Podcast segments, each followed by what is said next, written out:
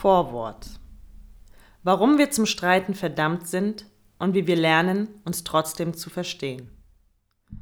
Unser Nervensystem kann uns ungefragt in Kampfbereitschaft werfen, unser Hirn verzerrt unsere Wahrnehmung auf der Suche nach Bestätigung und unsere Sprache provoziert mehr Missverständnisse, als ein Wörterbuch jemals ausbügeln könnte. Es gibt viele gute, teils sogar angeborene Gründe, die dafür sorgen, dass kritische Debatten eine Seltenheit sind.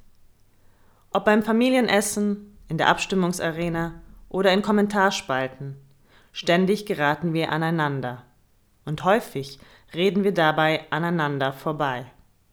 Nicht selten enden Gespräche, weil irgendwer zu irgendjemandem sagt, dass er oder sie ja wohl noch eine Meinung haben dürfte. Und immer öfter fangen wir an, heikle Themen zu meiden, aus Angst, nicht nur die Debatte zu verlieren, sondern im schlimmsten Fall auch die Beziehung zu unserem Gegenüber. In der Debattenumfrage im Herbst 2021 in Kooperation mit dem Debattierhaus Karl der Große stellten wir die Frage, warum Debatten scheitern.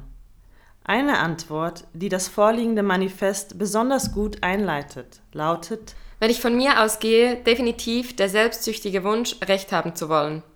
Ich höre zu, nur um zu kontern und nicht um zu verstehen, und ich sehe mich selbst öfter als Repräsentantin als als Individuum.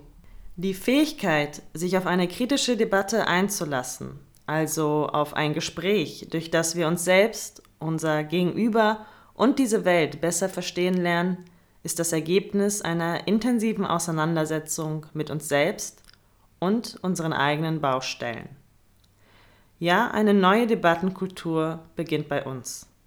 Wir legen das Fundament in unseren eigenen Köpfen, indem wir durchschauen, wie unser Körper, unsere Emotionen und unser Denken funktionieren bzw. nicht funktionieren, indem wir anerkennen, dass es ein hohes Maß an innerer Sicherheit braucht, um die Suche nach einfachen Antworten aufzugeben und die Komplexität unserer Welt auszuhalten. Also etwas, womit die wenigsten von uns ausgestattet sind.